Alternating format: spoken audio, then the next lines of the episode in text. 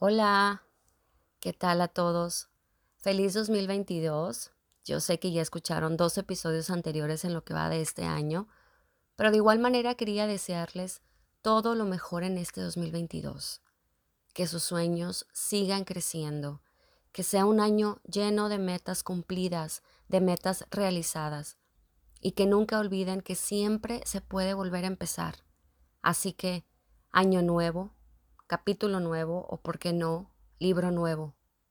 Nuevo tú. ¿Y por qué digo nuevo tú? Porque bueno, además de todos los lugares tan bonitos que conocemos al salir de casa, las personas de otras culturas, las costumbres, la comida, pues nos encontramos con un nuevo yo. Y es que nuestra transformación es algo que es inevitable. Creo que cuando emprendemos este viaje fuera de casa, estamos con esta emoción de conocer lugares, de comernos al mundo, ¿no? Que realmente no le prestamos atención o realmente no sabemos a lo que nos vamos a enfrentar y es a nuestra transformación.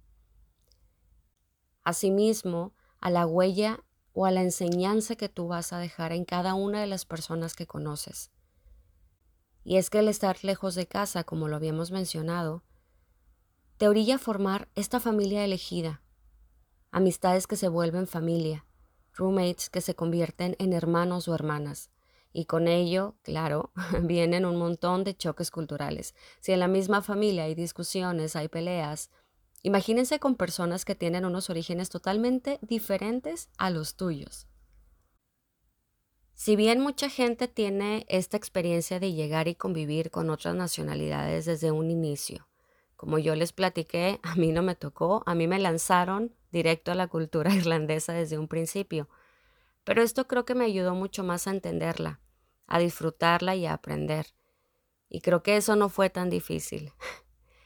El reto fue cuando a mí se me termina este contrato con esta familia y yo decido comenzar a buscar una habitación para mudarme de esta casa en donde estaba viviendo. Esto fue alrededor de los seis meses de haber llegado a Dublín. Para empezar, yo vivía del lado sur de Dublín.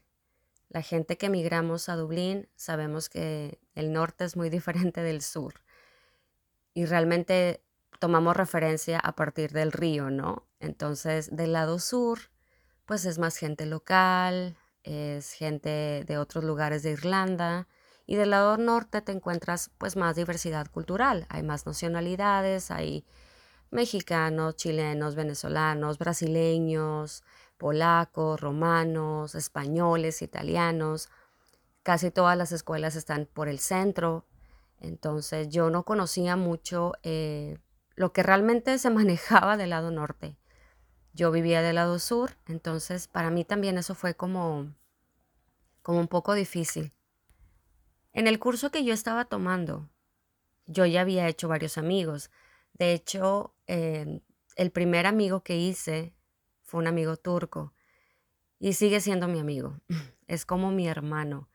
Realmente en la primera semana eh, platicamos y pues nos convertimos como un y. Después, otra persona que es de mis mejores amigas, ella es italiana. También estábamos siempre juntas se unen al grupo tres brasileños y era un grupo muy bonito. Pero bueno, nosotros nos veíamos en clase, ellos compartían piso o compartían eh, estar viviendo en otra casa con otras personas, pero nuestra convivencia era de parranda, ¿no? Yo los veía en la clase y nos salíamos de parranda los fines de semana, pero no había este choque cultural de vivir juntos de convivir el día a día, de, compartir casa, de compartir refrigerador, de compartir baño. Yo no lo había experimentado. Digamos que esto era el lado bonito, ¿no? El lado bonito de mi experiencia, porque yo tenía mi habitación, mi baño, viviendo con esta familia y me estaba ahora sí que enfrentando a algo que mucha gente se enfrenta desde un principio, como lo mencioné.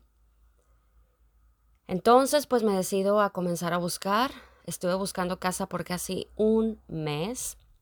Recuerdo que yo le pedí a mi amigo el turco que me acompañara a visitar estos lugares porque, pues les digo, del lado norte yo la verdad es que no conocía mucho y había escuchado una que otra historia, entonces me daba miedo.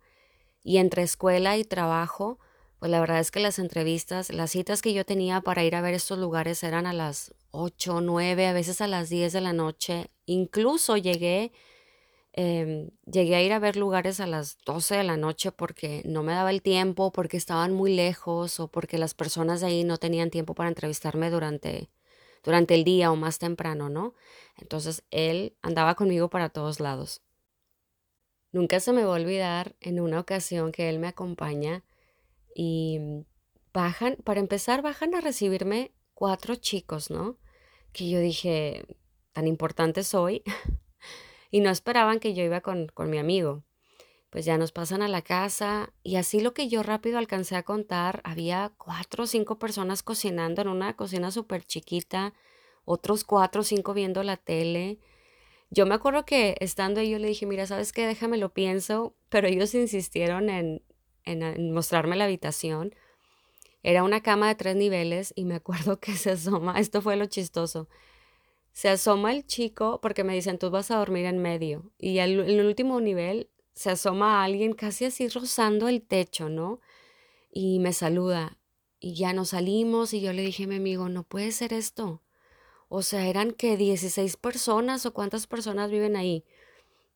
No, pues es que imagínense, me tocó de todo, la verdad. Había casas grandes, casas pequeñas, casas limpias, casas desordenadas. Había de todo, de todo y pues esto se me estaba a mí dificultando mucho porque yo siendo una persona muy ordenada, muy limpia, que me gusta mi espacio, que me gusta mi paz, me gusta tener mi paz, ¿no? Y el hecho de pensar compartir un closet con todas mis cosas, con tres, cuatro personas más, el refrigerador, el baño, era algo con lo que yo realmente no me había enfrentado.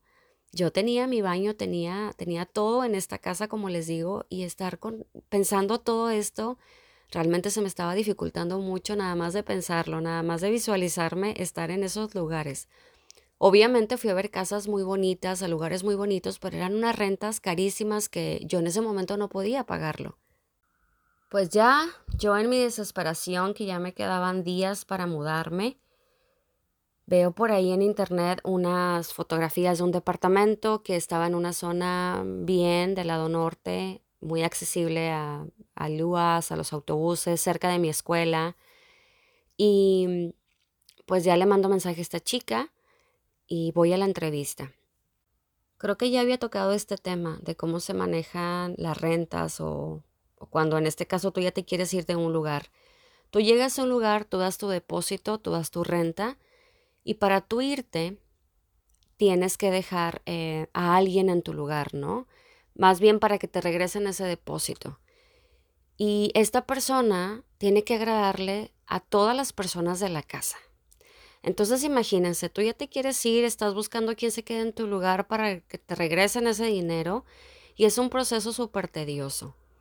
Entonces yo apliqué una estrategia ya en mi desesperación. Yo llego con esta chica, que era una chica de Brasil, y me decía que ya se tenía que ir en cuatro días y que estaba batallando porque a las chicas que vivían ahí, que eran cuatro, eran puras mujeres, pues no les agradaba la, las personas que habían ido a la entrevista, ¿no? Que pues no, realmente decían no, entrevista más, no nos agrada y así. Y yo le dije, mira, ¿sabes qué? Yo traigo el dinero aquí. Yo necesito ya mudarme este fin de semana. Tú ya necesitas que pues ya esto se resuelva. Prácticamente yo hice el negocio, yo cerré el trato. Aquí está, depósito, dame la llave y ya. Y la verdad es que ella le agradó la idea. Le dije, mira, somos latinas, yo soy ordenada, te puedo dar referencias de la familia con la que vivía. Y pues e, ella me dijo, ¿sabes qué? Sí, voy a decir que eres amiga mía porque las chicas ahorita no están y que pues ya, ya lo que yo quiero es disfrutar lo que me queda aquí en Dublín y ya quiero resolver esto. Entonces, Melissa triunfando de nuevo. Resultó que mi estrategia funcionó y pues yo consigo lugar. Pues ahí voy con todas mis cosas, ¿no? Me mudo y eran tres chicas de la India y una mexicana. Cuando yo llego y pues ya las conozco a las otras tres chicas, eran dos habitaciones. Se, bueno, dormíamos dos chicas en una habitación y otras dos chicas en otra habitación. Era un departamento chiquito, pero era en una zona bonita, eran unos departamentos privados, así que yo me sentía como segura. No entraba cualquier persona ahí, teníamos nuestra clave para entrar al edificio, para entrar al departamento, entonces era algo que por esa parte yo estaba como tranquila, ¿no? Y que éramos mujeres y yo pensaba que iba a ser fácil y pues era, éramos poquitas, ¿no? Yo me acuerdo que yo pensé, todas son de la India. Y pues me pasaron cosas por mi cabeza que yo en ese momento conocía. Hasta ese momento yo conocía o lo que había escuchado, o lo que había visto en la tele de pues las personas que son de la India. Pero luego pensé, seguramente ellas también han escuchado cosas de los mexicanos. Van a pensar que formo parte, parte de un cartel y que las voy a secuestrar o algo así, ¿no? Porque lamentablemente eso es lo que la gente conoce. Y dije, ¿se acuerdan que yo les comenté una vez, les compartí un texto que decía que tú eres la cara, ¿no? Tú eres la cara de tu país, tú tienes que darle a, a estas personas una experiencia de tu país que ellos no conocen, una experiencia obviamente bonita.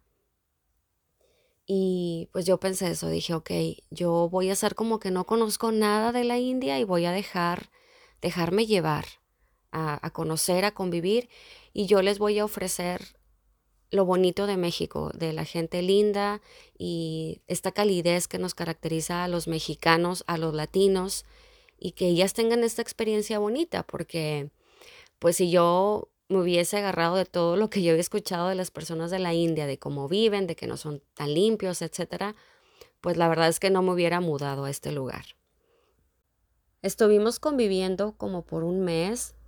En ese momento de mi vida yo estaba convirtiéndome en vegana y con ellas aprendí a cocinar con, con hierbas, ellas no comían carne y solamente comían huevo, bueno, lácteos.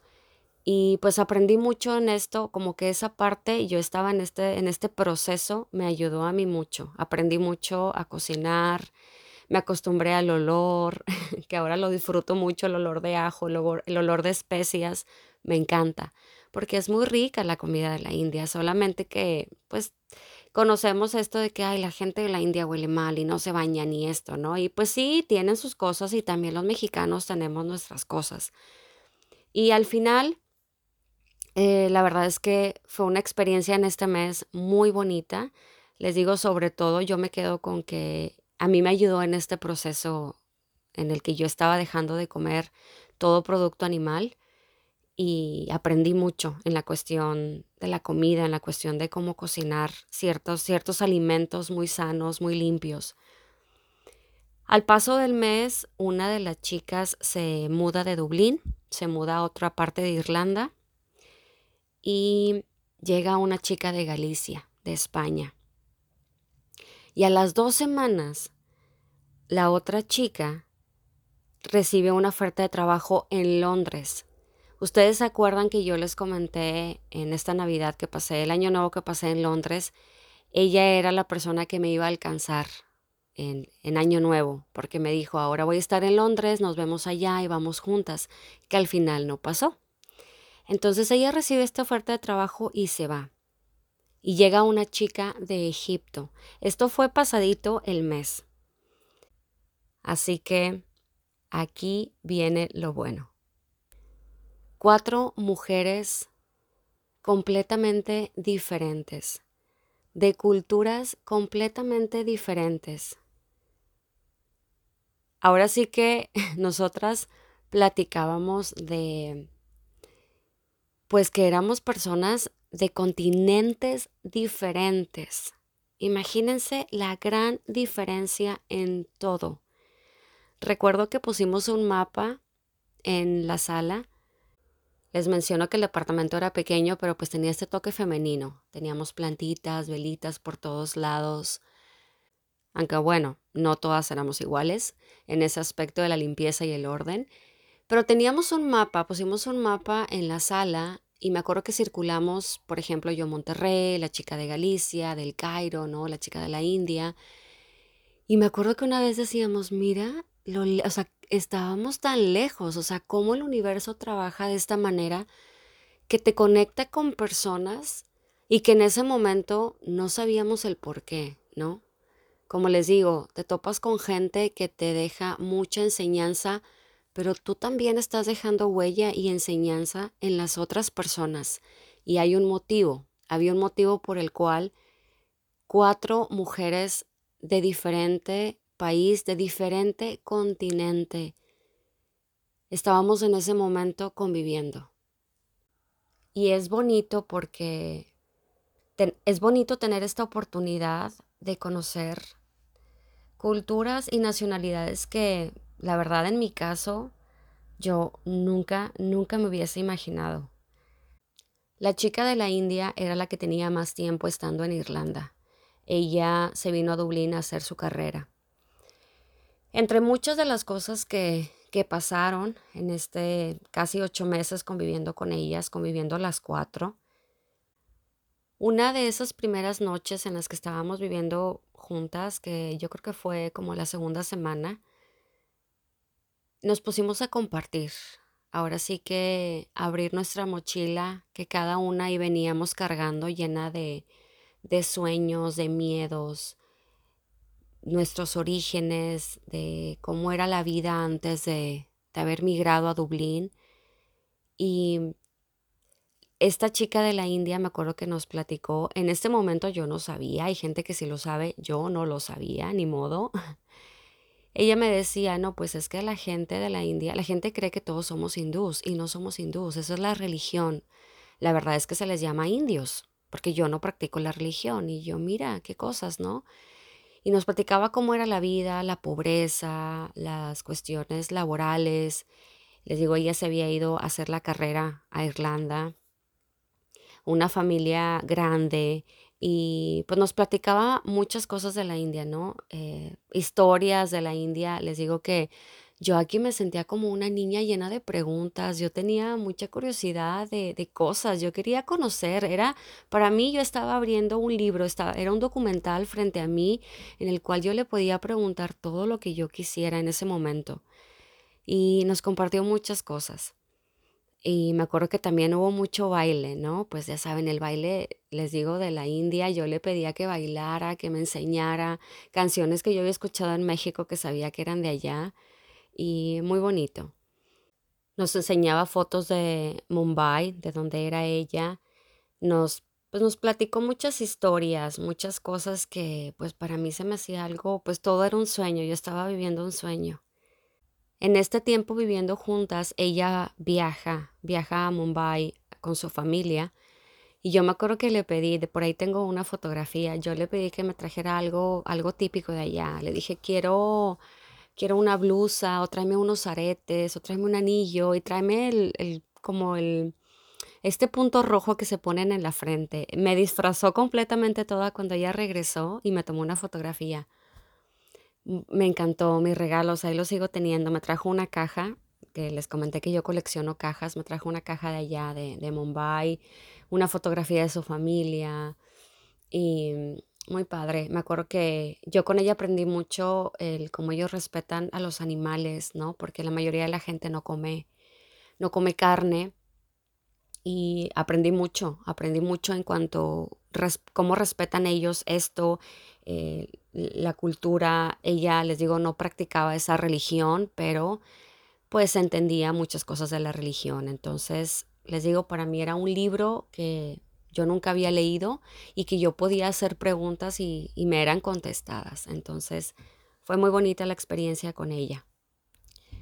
La chica del Cairo era una chica que venía de una familia con mucho dinero su hermano estaba viviendo en Dublín, estaba haciendo su carrera. Era una chica que llegó con cero inglés. Sabía decir hola, buenos días y era todo. Me decía adiós en español. y ella era como la hermanita chiquita, porque era la más, era la más chiquita también de edad. Y ella había terminado su carrera en Egipto y le había pedido a su papá Nos platicaba que le había rogado por meses, llorado y le había dicho que le diera la oportunidad de antes de casarse irse a Dublín. Y como el hermano estaba acá, pues el papá le dijo que tenía cinco meses nada más para ir a aprender inglés.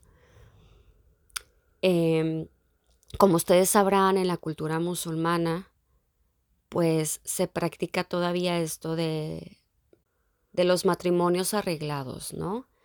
Y pues ella estaba ya en una edad que incluso el papá también le había dado la oportunidad de terminar la carrera, porque muchas de ellas ni siquiera tienen derecho a terminar su carrera o a comenzar una carrera, ¿no?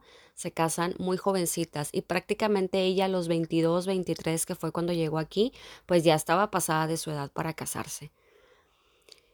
Fíjense que mm, yo con ella eh, descubrí cosas que, que si bien ya las sabía, ya las sabía y es en donde entra esto, yo creo que la mayoría de las personas las escuchamos, pero como no nos pasa a nosotros, como no pasa a nuestro país, pues, pues que no, no nos pega.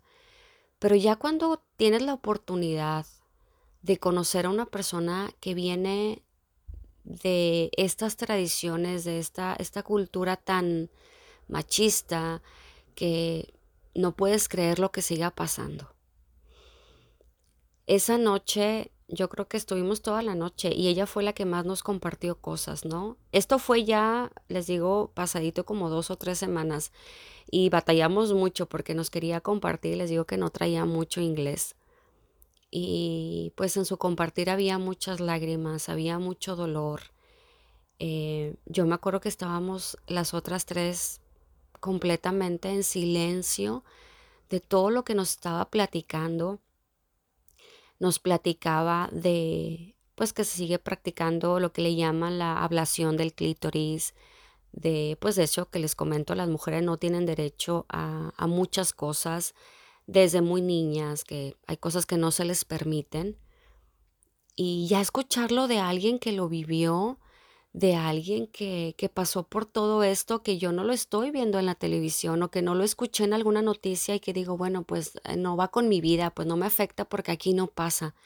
Pero ya tenerlo frente a ti, ya eso la verdad es que me quebró. Me quebró eh, de alguna manera que yo digo, ok, no pasa en mi país, aunque hay muchos feminicidios, ustedes saben que, que pasa en, pues no nada más en México, sino en muchos otros países, en muchos otros lugares. Pero esta niñez que ella nos estaba compartiendo, eh, la verdad es que a mí me hizo sentir, sentir afortunada, sentir, sentirme bendecida de haber nacido en México, si bien con todo lo que pasa, como les digo, pero yo tuve mucha libertad.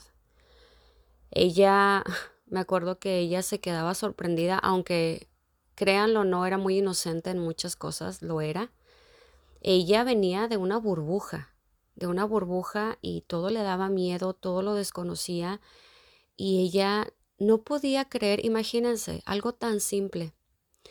Ella nos preguntaba, entonces ustedes pueden elegir con quién casarse y nosotros nos mirábamos, sí, que ella no lo creía, que incluso dentro de lo que ella nos platicaba, no estaba tan zafada la idea, la verdad, cuando ella nos platicaba el por qué, para mí había algo que hacía sentido, algunas cosas. Ella nos decía, bueno, nuestros padres nos escogen a los con quién casarnos porque pues a esta corta edad todavía no sabemos bien lo que queremos y quién mejor que tus padres, ¿no? Tú conoces a la persona, convives un poco y te casas con esta persona. Si bien no hay amor, pues el amor es algo que se va construyendo día con día y aceptamos a la pareja tal y como es, no la podemos cambiar, esa es la que nos tocó. Dentro de, de, eso a mí me hacía como ruido esto de que es verdad, el amor se transforma día con día y no deberíamos de cambiar a nuestra pareja. Te quedas y si no te gusta pues te vas, que esa libertad de ellas pues no las tienen.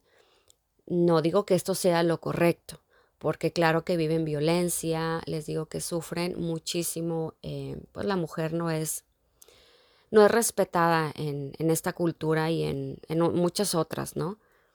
Y pues había cosas muy tristes, muy tristes, pero dentro de esto Ella estaba muy feliz de habernos conocido, por eso es que les digo que era nuestra hermanita chiquita. Eh, yo le decía, qué bueno que viniste a dar aquí porque te pudiste haber ido a otra casa y pues haber tomado otro rumbo, ¿no? Porque pues mucha gente aquí está con la fiesta y el alcohol y convivir y el salir con miles de personas. Nosotras teníamos como estábamos siempre trabajando en la escuela y ella como que, pues eso le ayudó mucho, su familia estaba como muy a gusto de que estuviese con nosotros y la llevábamos a todas partes. Yo me acuerdo que yo me la llevaba un fin de semana y le decía, aquí vas a tomar el autobús, mira, aquí se compra esto, aquí esto. Tratábamos siempre de que estuviera con nosotros. Y pues bueno, les digo, esto a mí me, pues la verdad es que me lastimó, me lastimó escuchar estas palabras de ella pero también me sentía yo muy afortunada y por otro lado yo quería enseñarle a ella muchas cosas, yo quería mostrarle que había un mundo muy bonito afuera y que ella, pues la verdad es que había tenido esas agallas de pedirle al papá, ¿por qué? O sea, les digo, tenía esta vocecita que le decía, tienes que intentarlo. Es un tema muy complicado, es un tema muy complicado de tocar porque, porque hay muchas cosas que no las entendemos y que no lo vamos a poder cambiar. Una sola persona no. Sin embargo, ella estaba haciendo la diferencia en su familia, en su cultura, en su país. Estaba rompiendo con este, ahora sí que con esta, este modelo, ¿no? Y estaba haciendo algo diferente.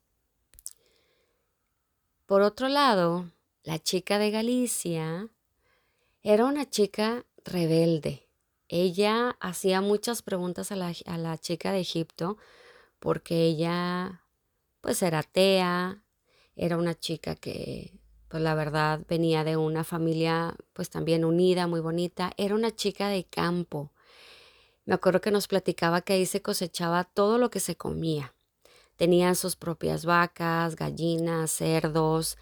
En un lugar en donde ir a la ciudad, pues eran horas de viaje, era retirado. Y yo me acuerdo que yo le decía, qué bonito, qué padre vivir así. Ella me decía, no, Mel, o sea, no hay más. Yo quería comerme el mundo. Ella había estudiado turismo y se entera de Irlanda, se entera de Dublín, entonces también sale esta mujer que quiere, que quiere vivir, que quiere conocer, que quiere empaparse, ¿no? Y entonces, pues toma la decisión y se viene a Irlanda. Y por otro lado estaba la mexicana.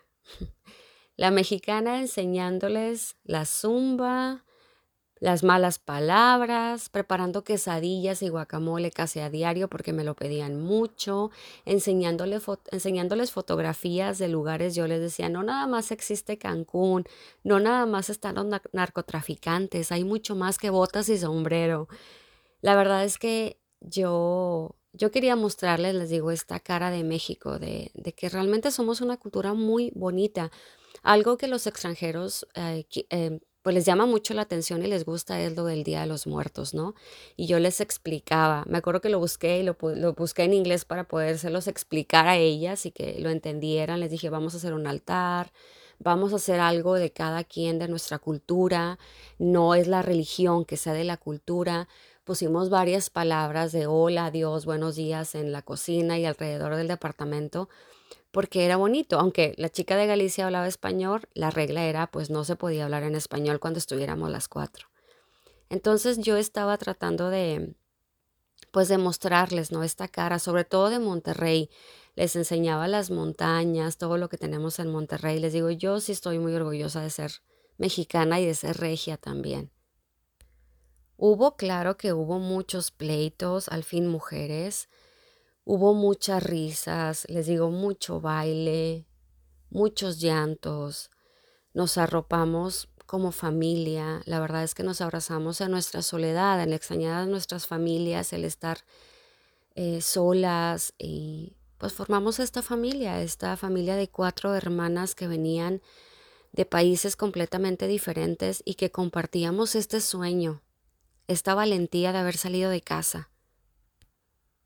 En este episodio la verdad es que yo quería compartirles eh, lo que es vivir con otras culturas.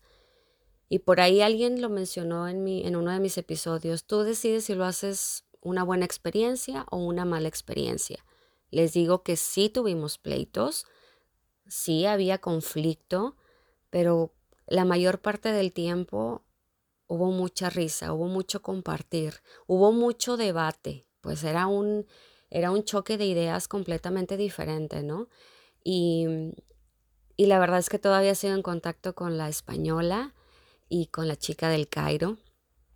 La chica de la India tomó otro rumbo, pero ellas formaron parte muy importante de mi crecimiento, del crecimiento interno, espiritual, me hicieron ver que las mujeres somos hermosas, que somos luchadoras, que no importa cuáles sean tus orígenes o tus sueños, que toda mujer debería ser respetada, ¿no? Y que cada una tiene una misión diferente.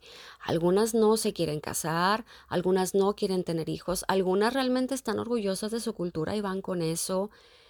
Em, cualquiera que sea tu sueño, tu religión, no importa. Y sé que a lo mejor este episodio los hombres que me escuchan van a decir, esto se trata de las mujeres. No, se trata de los seres humanos.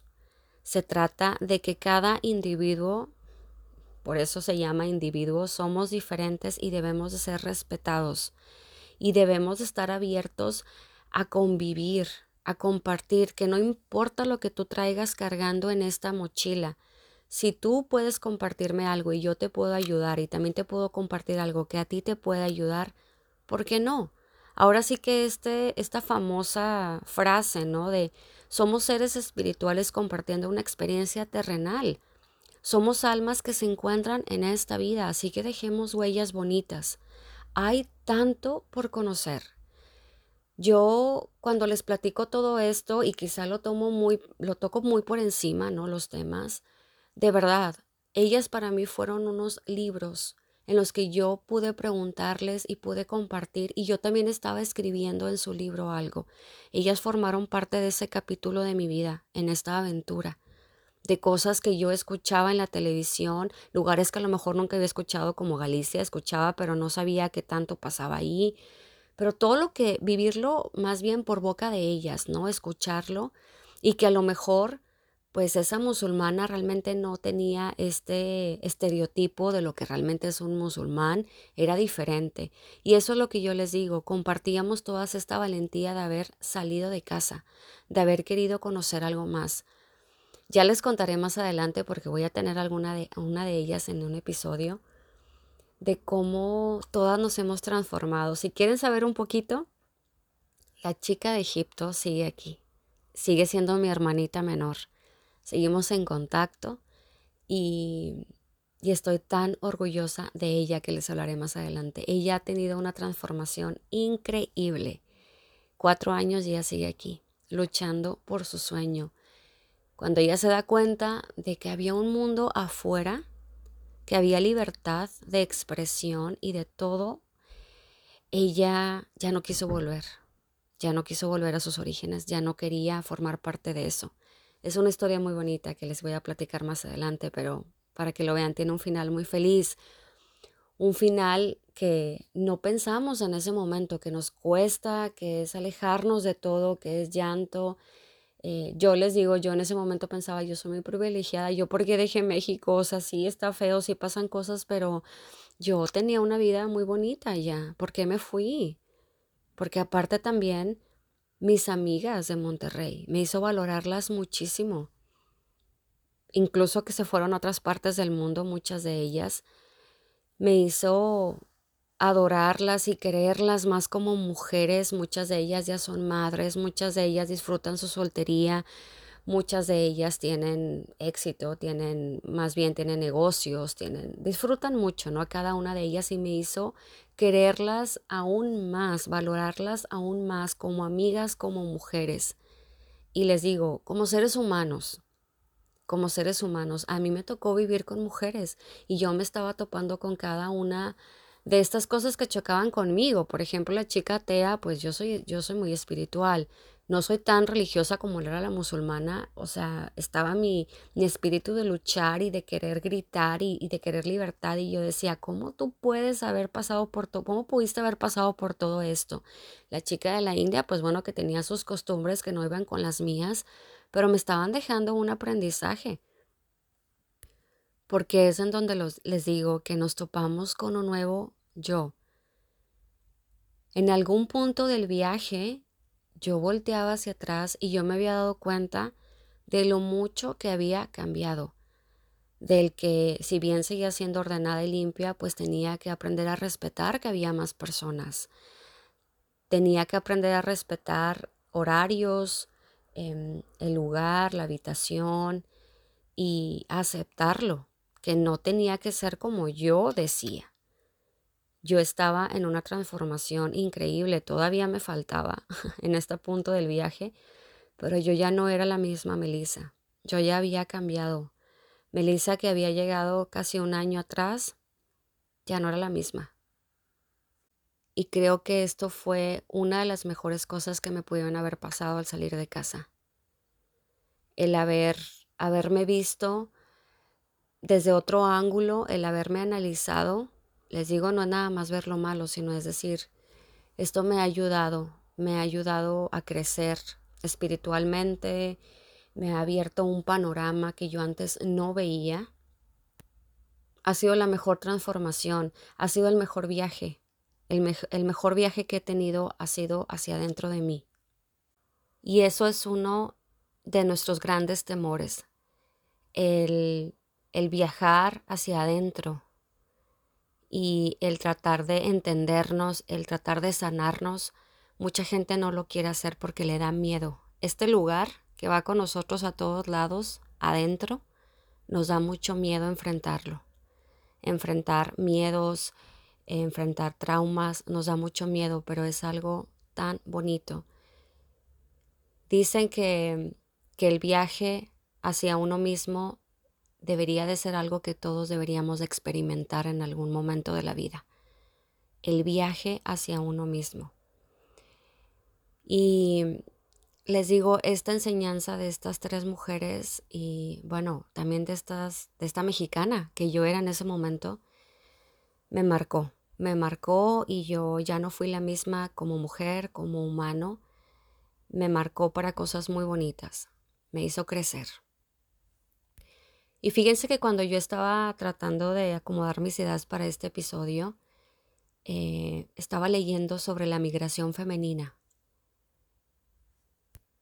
Que les digo, en este caso, pues me tocó hablar de las mujeres. Dicen que es cada mujer es una historia. Cada mujer tiene una historia por la que inició su viaje hacia otro país o región y todas ellas suman una amplia gama de experiencias.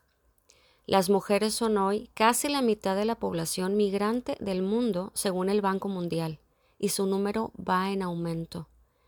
El fenómeno de la migración femenina, según la Organización Internacional para las Migraciones de la ONU, se dan tres grandes causas que explican la migración femenina económicas, sociales y criminales. Por supuesto, dependiendo de cada país, los porcentajes de unas y otras pueden variar enormemente. Yo no lo sabía. Yo no sabía que este fenómeno de migración femenina, el número era casi ya mayor a la migración masculina. Y ojalá este episodio les ayude a las mujeres, les ayude a los hombres también, a todas las personas para que entendamos un poquito más, eh, les digo, sobre el viaje interno, sobre las razones, sobre mm, esta hermandad, ¿no? De compartir con otras personas y de arroparnos, porque cada uno trae una mochila, como les digo, a mí me gusta manejarlo así, es una mochila que tú no sabes qué trae cargando y ayudarnos unos a otros. Esta experiencia con estas tres chicas e incluso con Melissa en ese entonces me marcó mucho. Me hizo, como les digo, entenderme, tener este viaje, este crecimiento. Y ojalá, ojalá esta mujer que está escuchándome, incluso les digo también los hombres, se animen. Se animen a romper con estos estereotipos, con esto que llevamos y que realmente no va con nosotros y por eso es que a lo mejor ahí empieza todo cuando queremos irnos de casa. Yo les quiero compartir un poema que me encontré en internet que es para las mujeres. Y dice, Eres hermosa por todo lo que eres, por la manera en que piensas, por esa chispa en tus ojos cuando hablas de algo que amas. Eres hermosa por esa capacidad de hacer que otros sonrían, incluso cuando sientes que estás rota. Eres hermosa no por algo superficial, sino por todo lo que eres y das desde el fondo de tu corazón. Eres hermosa, valiosa y valiente.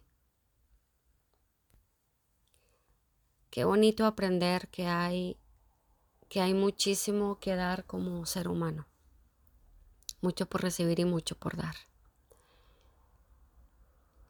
Recuerda que el universo quiere que vivas tu sueño, sabe lo que mereces, te va a apoyar para que suceda, pero tienes que pedírselo.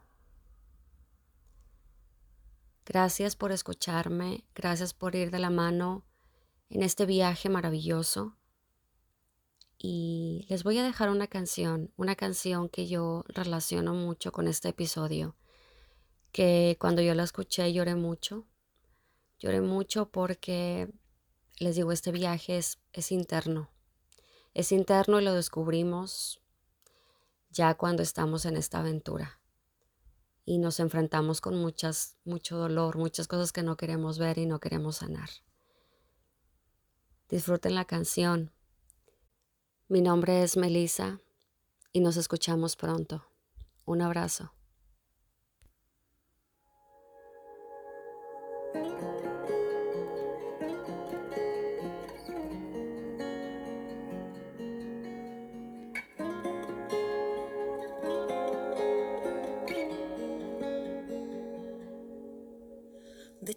Me decía esta es la forma correcta de andar y de dirigirme a quien tuve delante. De grande me costó a tropiezos poder darme cuenta que había que volver a ser niña y desenseñarme cómo callar, cómo dejar atrás lo que te pega. Vengo a ofrecerme hoy.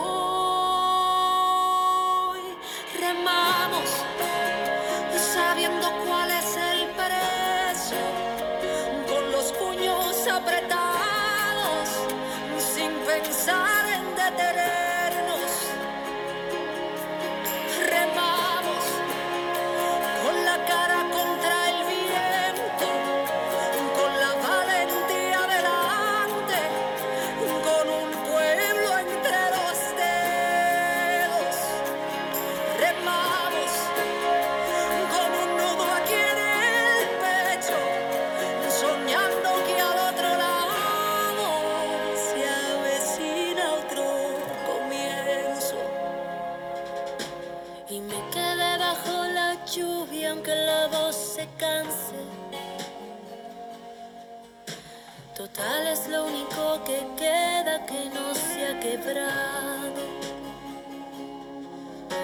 Donde hay dolor y falta luz que mi garganta cante.